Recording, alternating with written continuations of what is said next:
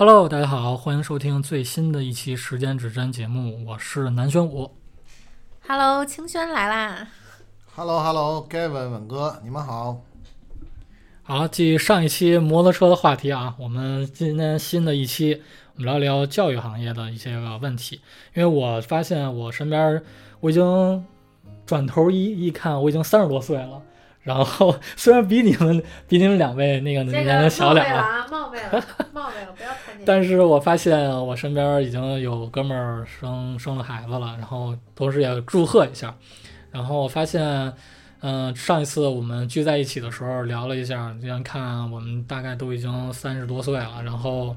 当初还一块儿回忆高中时候刷网吧那个刷夜，然后然后上大学时候一块儿出去玩一玩，等等这些个原来回忆的场景。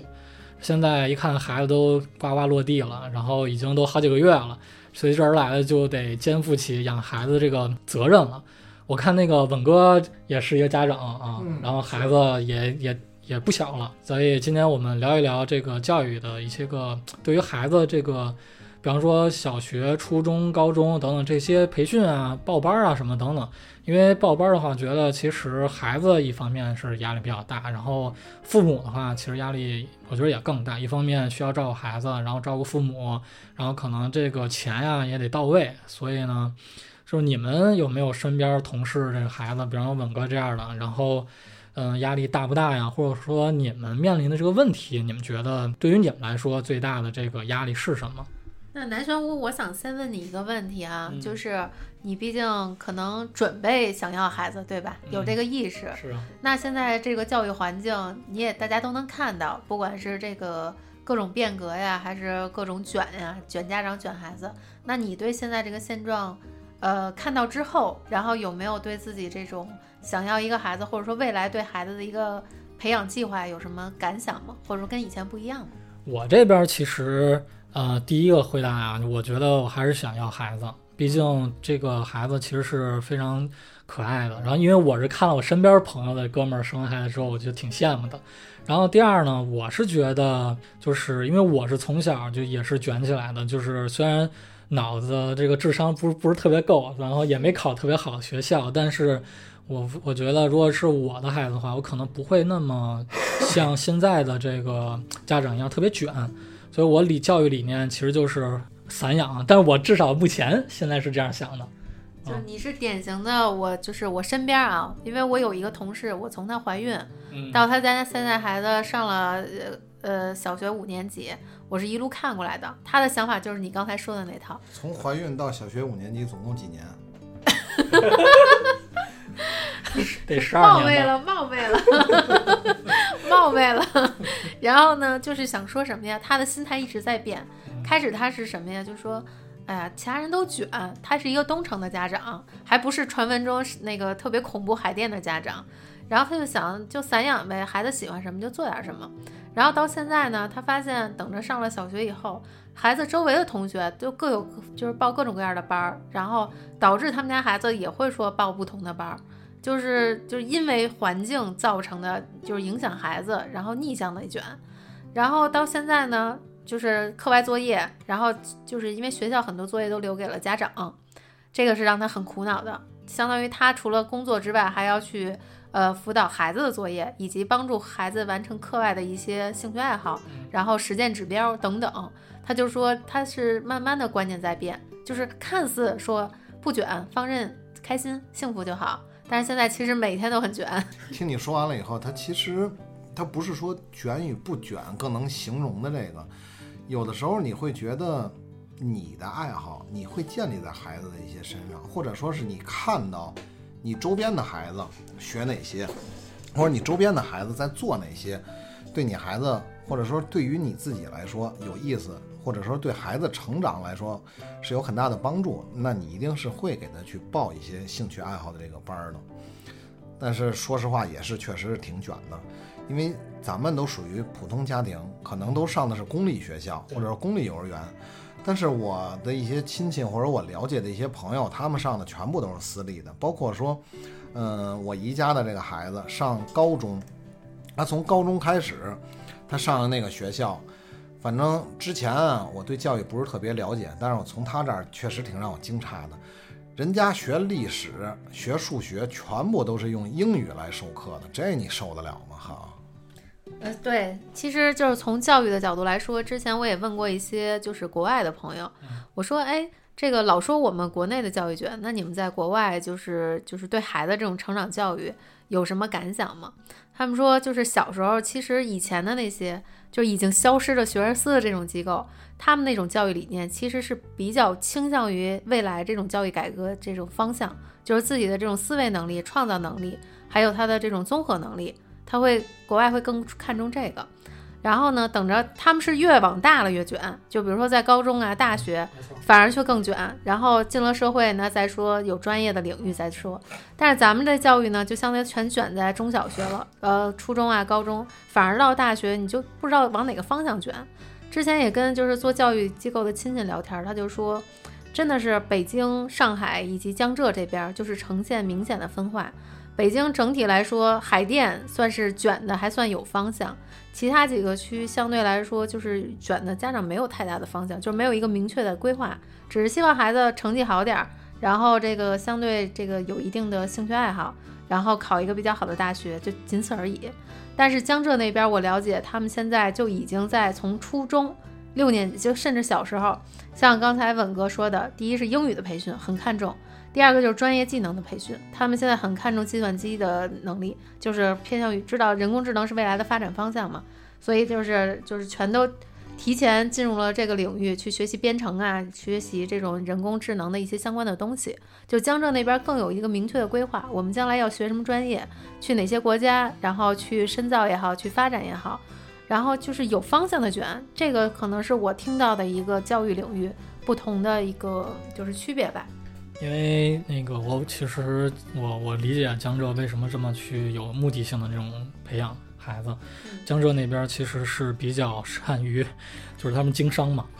然后他们经商其实是他们比较怎么说呢，就是开放的那种心态，然后去看就开阔自己的眼界。然后比方说西方西方现在美国那边、欧美那边现在流行的是什么，并且说未来他们现在他们做的这个生意。在什么能够吃香？未来多少年之后能够有一些个这个能够达到他们想达到的目的、利润等等这些，其实都会跟他们现在所培养孩子的目标所挂钩。所以我理解，能他们能所知道 AI 未来的这种方向是一个大势所趋啊，基本上这样。那想问一下，那个该问你给孩子报的现在是什么班啊？嗯，我这边啊，孩子不大，五岁多。其实从他小的时候啊，就是像刚才说的，已经开始卷起来了。但没办法，因为你所有的人都在报班，所有的人都在上，你不可能说让孩子回到家以后就是跟这儿傻玩，或者你给他上。呃，我们刚一开始报的是那个叫美吉姆的那个课，在北京这边应该还是比较有名的。就是他从小大概是一岁半吧，还是两岁开始，你就可以给他报那个班儿。他是。融入一些集体的，然后老师会带着你去做一些，呃，就是适合于当时岁数小朋友要去做的一些好玩的一些事儿，或者好玩的一些运动，或者说是增强他们的这个认知，提高他们的这个说话能力，还有提高他们对这个团队的这个这个可以说是合作吧，这是第一个班。那么再往后就是斑马 AI 课，这个 AI 课呢，它就会有，呃，美术啊、语文啊，还有。呃，国学吧，那好像是，还有思维，还有英语，反正有很多。我们给他报的是思维、英语，还有那个他那是国学课，等于是这一块儿。但是他其实收费也都不便宜，按照年收的，这是一块儿。然后到大概什么样的价格呀？嗯，北京我忘了，好像一年的话是九千多吧，好像是。这是就是一个课，你要报三个课的话，一年的话就是九千多六千多，我忘了，反正加起来就得两三万。然后你还有，到目前现在上的还有游泳课，因为游泳课的话，这可能也是因人而异。你像我就是比较喜欢这种运动，或者说是在之前的时候也考过这个救生证，所以对这个游泳这一块还是比较感兴趣的。也是说实话，也是因为之前有一些洪水也好，还是说北京的这个 这个这个淹死人的这个情况出现，所以我就希望孩子多这么一个技能，至少是在。同样的这个这个这个环境下，他可能生存的这个几率哎，对，就比别人可能更高一点儿。所以到现在，光游泳课我可能就花了不到一快一万块钱了吧。他现在会蛙泳了，会自由泳了，也是在熟练自由泳，马上下一个要学仰泳。其实这个卷的还是很厉害的。然后之前还给他报过马术课，那个马术课就很贵了，呃，你要是交两万多不到三万的话，每周去一到两回，去的费用就是每一次学的费用是两百多，你再加上找教练的费用两百多，也就是说你去一次就是五百多，而且他这个地儿还比较远，不是在大兴啊，就是在那个通县啊、平谷啊这种，它都是马场在那儿嘛，因为你小的一些地方它它马跑不开嘛，所以你基本上每一星期。别的不说，就光这个骑马可能就一千多块钱，你要再算上的话，其他的就确实是不便宜。这还是不怎么卷的海淀家长。嗨，这 这你没办法。我听着就已经比东城西城我听到的就已经卷了很多了。我我一听马术，我就直接 我直接有点上头。我那那你说，就是你给孩子报这么多班儿啊？就是我想问的是这些班是根据你的个人，就根据你和嫂子是个人意愿，还是说根据孩子班上的同学，其他的同学他们报什么班？那这些班里边儿，就你们给孩子报这些班里边什么比例啊？嗯，他是这样啊，大家不都说是那个赢在起跑线上吗？我觉得这都不是赢在起跑线，人家孩子出生就在终点上了，或者说就已经一半了，咱这本身就差点意思，那也就多学点吧。你比如按照这个马术来说，我们当时对这个马术理解的概念，包括说他们宣传呢，说的是，如果你要是一直学这个往下去学的话，到了他多少年我想不起来了。然后他说，到了一定程度，你去考的话，你能拿到国家二级运动员，这样就这么一个证儿。如果你能拿到这个证的话，那你在你升学也好，还是考试也好，还是考级也好，都是有很大的这个帮助的。但是说实话，就是他报的班也比较多，而且马术这一块儿离我们确实有点远，到后来就就有点放弃了，就你自己擅长的，你觉得马术离你比较远，嗯，那你擅长的摩托车也好，还是滑雪也好，你滑雪也滑那么多年了，那其实现在我觉得从体能教育的这个角度来说，羽毛球啊，这算是比较大众化的了，对吧？就是小孩接触上乒乓球、羽毛球球类的，算是比较好上手的。那滑雪其实在我看来又是进入了一个等级。你像，可能你也会去到冬天会去教授一些小孩儿，那这些孩子也是，就这些家长的这种初衷，是不是也是说，就是让孩子有一个更大的未来有一个更大的社交环境，或者是更好的一个社会体验呢？就是从我个人来说啊，我这人就不讲什么大道理。你如果从落地来说的话，可能我不求孩子他能有多少这个生存技能，但是至少他会玩儿，他能开心，他能快乐。咱甭管说到哪儿，一提这些东西，这我玩过，这我考过级，这我有证儿。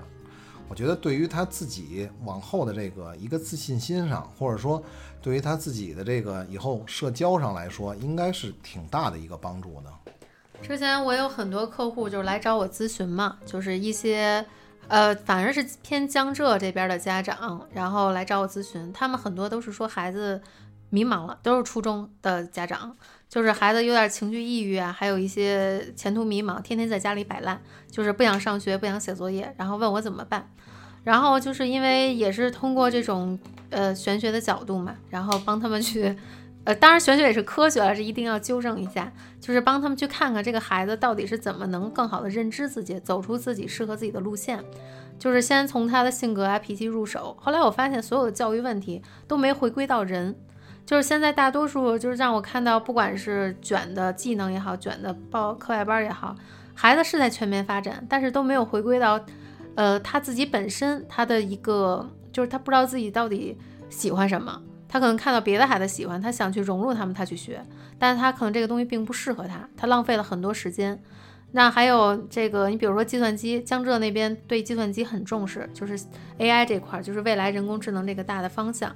那很多孩子也走了很多弯路，就是也是在学编程，但是他不一定适合，或者说学的步骤不一样。就是家长的认知，然后也没到位，他对孩子这种回归，他孩子本身的这个认知也没有，他其实我觉得有点有点大了啊，说的，就是因为你一直在强调江浙，江浙，江浙是什么？我只是说找我咨询的客户。我知道嗯江浙是什么。你如果从，嗯、中国的这一个，呃，就是这个这个贫富的这种分布来说，江浙这边应该是算全中国最富有的这一批人。嗯嗯但至少我了解的啊，咱们不是说就是纯官方的这种数据。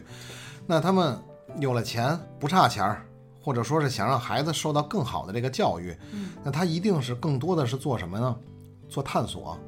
也就是说，每一个人、每一个孩子性格都不同，家家长也不同，他接触的人和事儿都不同，那他一定会探索这个孩子他的在哪一些方面会有一些天赋。所以就像你说的似的，他可能今天我去报马术，明天我游泳，后天我又去划皮划艇，对吧？后天我再去潜水，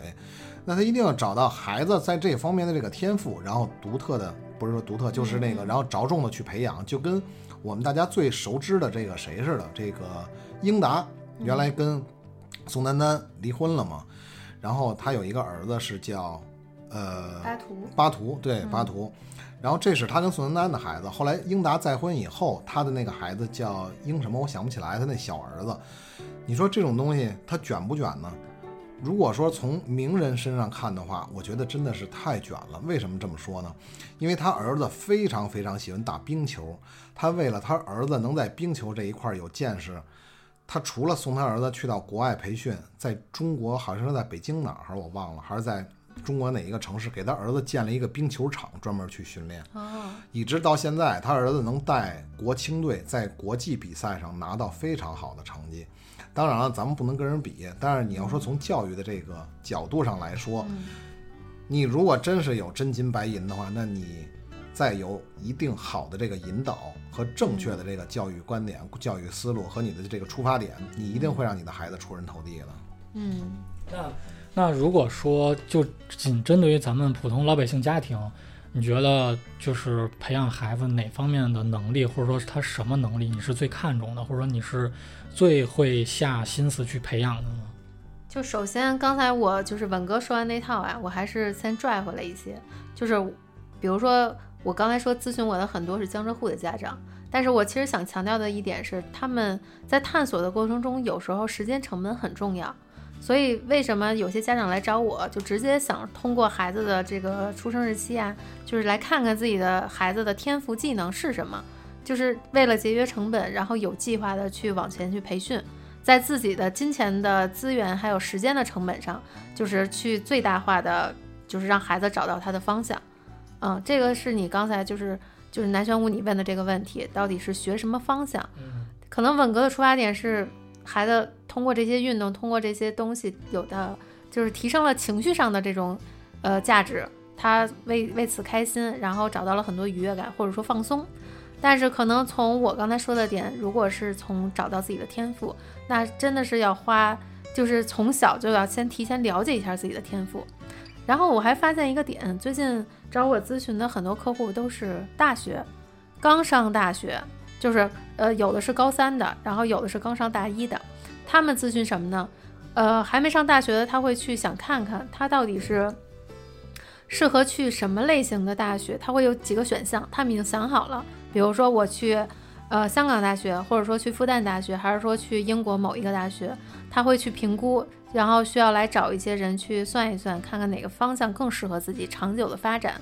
然后还有一些大一的呢，他选专业进入那个专业，专业选好了，那他是想在大学利用充分的时间去扩展自己的维度，就是他的广度。就现在孩子其实真的很有想法，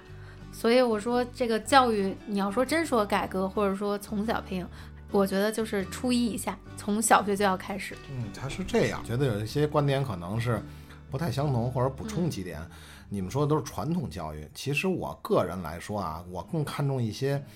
非传统教育，也不能说是非传统，只是说走的路不一样。但是条条大路通罗马，郭德纲大家都知道，你看看他给郭麒麟培养的怎么样？人家那句话说的就特别对，你可以不上学，但是你不能不读书。所以传统教育既然呃就就既定的是很好，但是我觉得一些呃这种大家认可的这种教育，或者说是从传统的这个角度去衍生出来的这一些分支的这些，我觉得还是也是可以被认可的。就是读书肯定是要读的，就是，但是人家郭德纲那个资源还有钱财在那儿呢，他可以让孩子不去考这些官方的认证，但是也可以有资源去让他有更好的发展平台。但是对于大多数百姓来说，那可能他有都是上班族，对吧？那他是需要这种评估自己的时间成本、资源、金钱这些东西的。嗯，这是我觉得可能，嗯，像刚才稳哥说的一点，其实挺好的。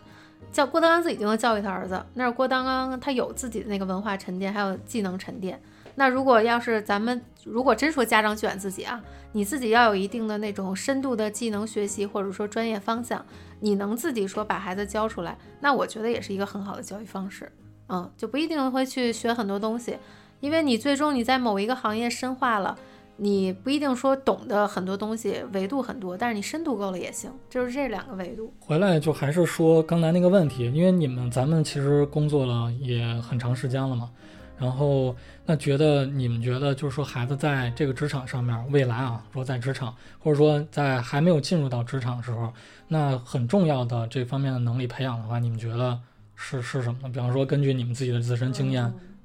假假假设啊，因为咱们都是就是基本上也都上班都十多年了嘛，所以你们觉得就未来在小孩子小的时候，或者说孩子在上学的时候，那培养什么方面的能力能够在未来职场上用得到，或者说比较看重的，你们觉得呢？就是我个人认为啊，大家都会培养孩子，就是在专业方面的这一些教育。那我觉得，就是你如果马上要步入职场了，或者说是进入到社会的这个大熔炉了，我觉得更多是应该让他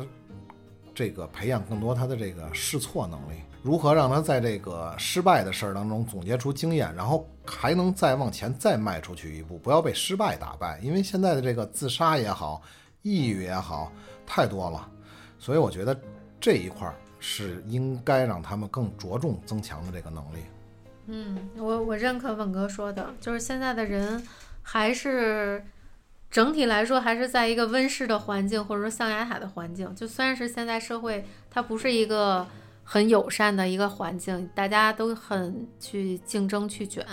但是整体来说，我们没有经历过太多的这个挫折性教育，然后现在人也听不得说不好听的话。就是大家还是喜欢什么鼓励式教育，对吧？对，这个当时就是郭德纲说那话特别的正确，我是举一万只手赞成。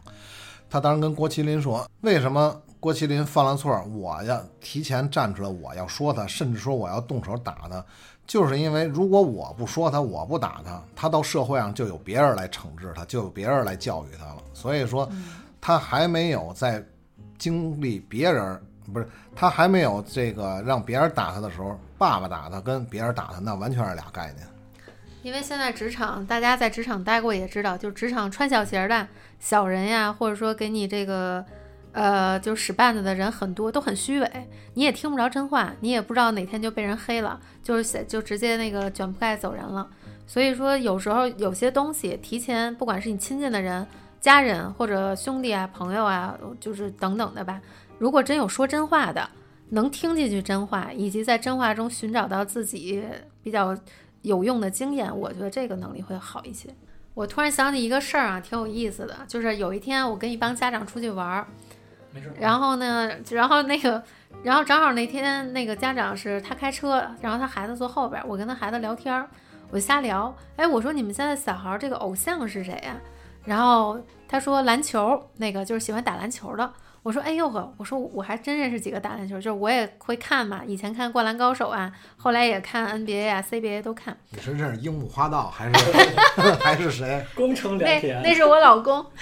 然后呢，就就说起来了，就后来小男孩说，你老公是赤木刚宪吧？那是我得不到的男人。然后后来就说起来，我说，哎，喜欢篮球好啊。我说我喜欢科比。我说你喜欢谁呀、我当时默认啊，我觉得他可能会说詹姆斯。后来他说蔡徐坤。我说什么？我说 我说什么？我没听清楚，你再重复一遍。不过我不过我觉得人家小孩儿挺实在的，要搁我要搁我，我得问你，你为什么老喜欢死呢？不是，我就脑子没转过来。我说打篮球是吗？他说对呀、他打篮球多搞笑啊！我说那你们喜欢的这个他喜欢他的点是因为他打篮球好笑是吗？他说啊，我们全班都喜欢他，说就是都喜欢他打篮球。我说哦，我说那个，我说那那这这个这个就是你们学习的对象吗？他们说就是好玩儿，就感觉现在小孩儿吧，就是你真的想激起他学习的点，已经不是那种传统的一些 教育方式，就就是小孩的点就很非传统，就很各色。你不一定哪个网红的一个点，你看他们传唱那个歌，什么《孤勇者》，对吧？嗯然后就是他们的点都很奇怪，就是你不一定哪个点就让小学生给引爆了。不是嗯，孤勇者很奇怪吗？就是这多突然有好听的一首歌啊！是好听，就是突然有一天让小孩儿给传唱出来了，我没想到，往那陈奕迅没唱火，让小孩儿给唱火了。对呀、他从小就崇拜英雄嘛。对，就 没毛病。就是你看小孩儿，其实现在都很自我，他们不，小孩儿以前的小孩儿可能家长会有很多意见传输给他们，现在小孩儿有很多自己的这个主见。你看，就拿喜欢篮球来说，就我都没想过会喜欢一个 搞笑的 打篮球的明星，我只能八说真的跟他打不着。不是，只能说咱们岁数大，然后咱们已经已经接不上他们的那个点了，啊，对？然后你看小孩拍起这种短视频来，还有做这个博主什么的，其实都挺这个驾轻就熟的，他就是其实我觉得是这样啊，就是你如果按照八零后来说，是比较稳定，或者说是比较任劳任怨的一批人。嗯九零后的话，之前大家都称为脑残粉儿，嗯但是现在我觉得也是快到了社会的中流砥柱了。那么到了零零后，大家都说了，这就属于什么一批人？就是全部都是我说了算。那现在可能你接触那一零后，人家那是什么概念？你我觉得你得把你的这个什么，你虽然现在快四十了，但是多冒昧啊！但但是你得把你心理年龄逐渐降低。合合适吗？这个哎，人家一零后，人家这编谎话都不带眨眼睛的。一零后，人家都是什么呀？人家那个用语的就是“天上天下唯我独尊”，你能行吗？然后我还就没没没说完呢，我刚才说那是一小学生，就是我突然 get 到他那个点，我说我完全就跟他们不在同频，就是他们爱上篮球是因为这么一个角色，不是像咱们那会儿是吧？就是真的是篮球技术，或者说有那种热血的感觉，这是这是搞笑的感觉。咱们那会儿太正经了。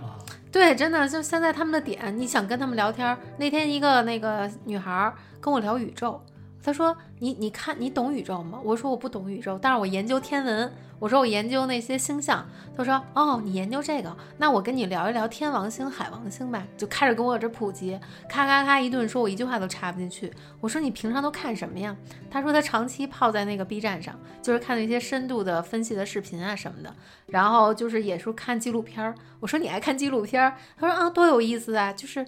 你说我真是觉得现在的小孩儿其实挺有深度的，他们有些兴趣点是他们挖掘出来，不是咱们传统上，比如说像刚才文哥说的很多这种就是常规的一些兴趣班儿，他们的兴趣点就很奇怪。还有一个，我认识一孩子初初三了，他本来要是上高中，但是就是因为天天打游戏，他就就是有两个选择，要么就继续打游戏，就是进俱乐部啊，走那个职业呃比赛人的路线，对，然后要么就是上高中就正常往上走。嗯然后在这个过程中，他爸比较传统，然后就是希望他上清华，走一个正规路线，就一点点考上去。然后他妈呢，就是开始说，那喜想去支持孩子，对吧？客观的支持一下，鼓励性教育，但是也是跟孩子说，说你得让我看到你有多热爱这个东西。然后没想到这个孩子真的就是打出成绩来了，让一些俱乐部发现了，然后慢慢的从这种市级的到省级的，然后现在好像打到全国的一个俱乐部了吧？好像排第二。我我不太知道啊，就是他们也是打那个游戏打得特别好，赚钱。人初三的时候一个月就能挣两三千，现在一个月可能上万了吧，就是就已经在打职业比赛了。然后自己还现在研究 AI 训练 AI 模型，就是兴趣还真的是最好的老师。但是他那些点，你说从家长的角度来说，让他孩子从小接触什么，他可能就是嗯，就是这是两个模式。我是觉得，这其实就像刚才我说的似的，嗯你说的那个江浙江浙沪地区的这些人群，那么就是探索，给孩子报不同的班儿。我说这是北京的啊，我说这几个都是北京。我知道，我知道，北京也一样嘛，就是给孩子报不同的班儿，到底看看孩子在哪一个领域上他有他独特的这个天赋，嗯。这样的话有重点的去培养。对，这是这是两个方式，但我没说的一个点是什么呀？他为什么支持他儿子去打竞赛，就是不走常规的？因为他也找大师算了，是不是因为他他儿子是瘸子呀？他真的，他他说他说了，我那个我那个那个认识那个阿姨说了，他就说真正让他下定决心那个点，是因为他真的找大师算过他儿子到底能不能走这条路。后来大师说了一句话，说你儿子将来能成人物，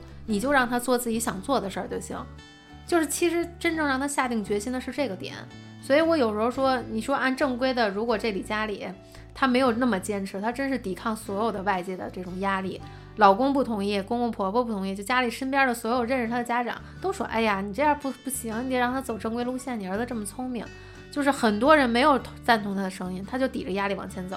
然后真的让他决定的，反而是他真的是找人去算过。他觉得我既然我看不到，身边的人目光可能也短浅，没有那个认知，那 OK，我用所谓的玄学的方式去真的敲定一下心里这块砖到底能不能落地。就是这是我听到的一个比较可能跟我们这个行业，呃，真的是让我觉得，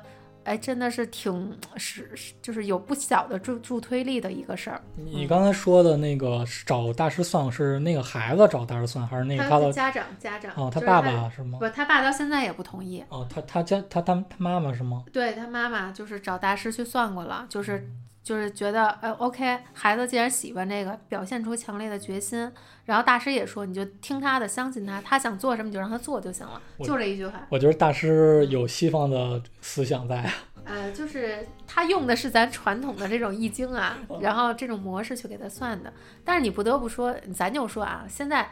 古时候这都是这种皇宫贵族，不管东方还是西方，这都是给贵族服务的这种这种东西。你像古时候的那个那个叫什么钦天监，然后就是这就是算什么时候更收，什么时候做仪式，什么时候做什么重大活动，都是要挑日子的。那现在老百姓可能对这个东西接触的不多，但是其实它的帮助性，我觉得可能对于孩子教育来说，我一直想把这个东西真的融入到呃孩子这种教育的过程中，就是不管你选择的爱好，还是选专业，还是选未来的事业方向，还是选择就是怎么跟去人际交往，以及怎么去面对这种挫折教育的一个心态的教育，就这些其实都可以融入进去，就是但是没有成型，然后还是再等一等。对是可以成型，但但其实你不觉得，就现在咱们循规蹈矩的，从幼儿园、小学、初中、高中到大学，都是，比方学出来之后，其实也没什么，你不觉得吗？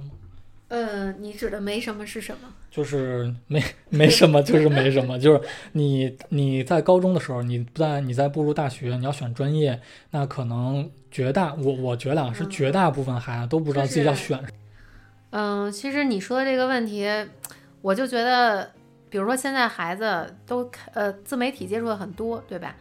然后为什么很多人他说回这个现在教育环境这么多抑郁的人呢？这么多这个不管是成年人还是上学的孩子，就都是这种情绪上很荡的状态。因为现在我们能接触到的，不管是网红直播呀，还是说这些名人，呃，挣钱太容易了，就是获取的信息，就是感觉好像你不用学什么东西，你都能挣到钱。哪怕我学了这么多年，进了社会，我什么都不会，我好像我还挣不到钱。几好多这个硕士生、九八五毕业的，现在还找不着工作呢。但是很多这个没什么文化的，在那儿跟神经病似的，在那儿拍视频，还能挣这个一月几万块钱的广告费呢。所以现在这种状态导致了现在，呃，大环境很焦虑的这么个现状。肯定大家都认意识到，一定要往这种个性化的、专业化的方向去培养。嗯，但是还是需要等一等这种改革。我是觉得还是要等一等整体的环境的变化。就刚才你说那个孩子，他不是弄那个游戏去了吗？嗯打游戏去了嘛？然后我听你还稍微提了一句，就是他利用那个 AI 的这种智能嘛，然后去做这个直播是吗？对是是另外一个人还是就是他啊，呀？就是他，就是他是吧？就他，他很厉害的点是，因为也是因为，呃，接收到现在这种呃短视频，不是有那个打游戏，然后刷礼物、刷直播的嘛，对吧？嗯，但是呢，他当时这孩子多聪明啊！他意识到人的精力是有限的，你一个人在那直播打游戏，一天才几个小时，六个小时、八个小时，然后精力旺盛的十二个小时。他人家训练个 AI 机器人模型，二十四小时在那不间断的打游戏直播，你也不知道对方是人还是机器，就是就是他能充分的利用这些工具，但是这些东西是基于他的兴趣点出发，他才去呃深化到这个领域。那像你说的，很多人学了半天，进到社会好像什么都不会，也没什么竞争力。那有没有可能是没有一样东西去深化了呢？说的真好。不带捧哏的啊。看阶级，看阶级。那有，我想问问你们呀，比如说稳哥，如果现在让你回到大学，呃，你有没有特别想在大学期间学的一个技能？你要说在大学学一个技能啊，还真有。你比如说啊，如果我真是能回到大学的话，我希望我能学一门就是除英语以外的一个语言。其实 除英语以外，对呀、除英语以外的嘛，汉对小语种，嗯因为我身边有学德语的、学法语的，就是你不管他做什么，都会比学英语的人，就是从经济角度上来，不是从那个收入角度来说，都比人挣得多。如果说要是在在在这个我大学期间的话，我希望我能学阿拉伯阿拉伯语，这小舌音你都你出来了。都出来德语的音了。因为阿拉伯语也是在现今的这个社会真的是很吃香的。德语？阿拉伯语，为什么呀？阿拉伯语也属于小语种啊跟迪，而拜做生意吗？对呀、而且现在迪拜也好，还是但是我想补充的一个点是？什么呀？就是因为我也有一些外国做生意的朋友嘛，他们有的那个英语不好，但是跟我讨论过，说假设让他现在就是新的想好好学一样东西，他想学英语，想把英语学好。我说为什么呀？他说，毕竟这个是世界通用的语言，不管你学多少小语种，你都可以请翻译。我现在就想用那个周杰伦的一句话说：“华语才他妈最屌呢。爱国肯定是没有毛病的，但是真的是从教育角度来说，他说，就比如说像你说小语种，好的好的点在哪儿啊？你比如说他们在日本的，他们有谈生意的，他说日本呀、就是你要是不说日语的话，你找一翻译过来谈事儿，你谈不了，这生意肯定谈不成，甚至你都折扣你都谈不低。因为你不懂当地的语言，人家就觉得你就是有一个第三方，就是没办法真的跟你交底儿。”我想问你个问题啊，中国最大的省是哪儿？不知道，记住了啊，中国最大的省是日本，别老胡说八道。我以为韩国呢。然后就是就是说，这个我是觉得现在孩子像刚才本哥说的，从小这个他们的呃报的班也好，还是报的教育体系也好，也在好好学英语。现在这个英语虽然中国是在往强大了发展，但我觉得英语作为世界通用的语言，真说想做点国际贸易，或者说在国外做点事儿，英语肯定是离不开的。嗯，这是我如果假设我回到大学，我真的想把英语好好去学起来。嗯那是因为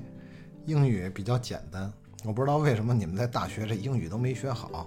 英语真的是相对来说比较简单的一个语言，而且 咱们不讨论这个语种啊，就说现在这个人民币结算，或者说是这个数字货币，还有现在在这个 N 多国家已经取消了英语的这个教学，都改成汉语教学了。咱们呢，我觉得就不再深讨论这些了啊，就嗯，但是还是周杰伦说的，华流最屌。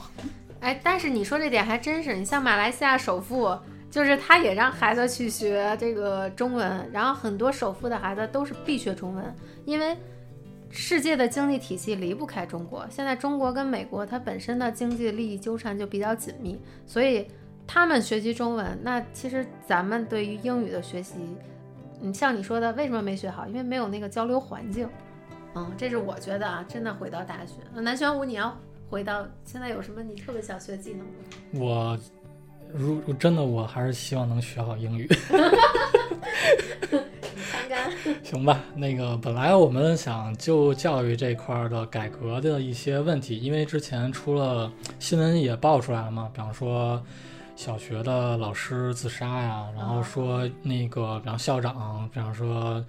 性侵啊什么等等这一些被爆出来，我我是非常为什么想做这期，是想觉得就是从。我们现在的中国的教育已经开始从教育的方方面面已经是已经很黑暗了，所以我就想单拿这一期去做，因为是想要讨论一下我们现在的义务教育以及高等教育，其实，嗯、暴露出一些比较严重的问题，比方说教育方式、教育理念等等等等这些。所以我其实最后最后的问题就是想问你们是倾向于哪什么样的教育方式？比方说和刚才咱们说和 AI 结合的，或者说纯西方自主学习这种教育，就教教育方式，或者等等你们理想的孩子的这种教育方式，这是最后一个问题。你看 看你们怎么怎么怎么这个话题，我觉得我再我能再说半个小时，因为现在大家都知道总结总结。五 G 时代要来了。那五 G 时代人工智能的发展肯定是迅雷不及掩耳之势。你比如三 G 时代是图片崛起，图片内容崛起；那四 G 时代的时候是一个视频崛起。那五 G 时代呢？看似现在 AI 在崛起，但是好像才初露端倪，又不是很完整。所以像你说的教育的改革，我觉得还是再等等五 G 真的在发展起来。我估计明年应该就能看到一个大的一个状态了，框架了。嗯，点题啊，点题！刚才那个 南玄武说的是教育方面，你你觉得哪个是那什么啊？我个人感觉啊，还是嗯，相对倾向于中国的这个中国式教育，因为相对于来说，中国式教育更扎实，让孩子对这个知识还有整体的嗯接受，呃，整体的对这个教育还有中国的这个文化历史，包括说全方面的这种学习，还是最全面的。因为美式的教育或者说是英式的这种教育，他们更多的是在给孩子也好，还是说给这个学习的这个人更多的是自由度，而中国呢，还是更多的怎么说呢，就是填鸭式教育。但是可能也是中国人吧，还是更喜欢这种填鸭式教育，也觉得这是效率最高的。那我也点个题吧，我就刚好相反，我要自由。你四十多了，不用要自由了。最后说一句吧，其实还是华语最屌。那就结束我们今天这期节目，各位再见，拜拜。拜拜拜。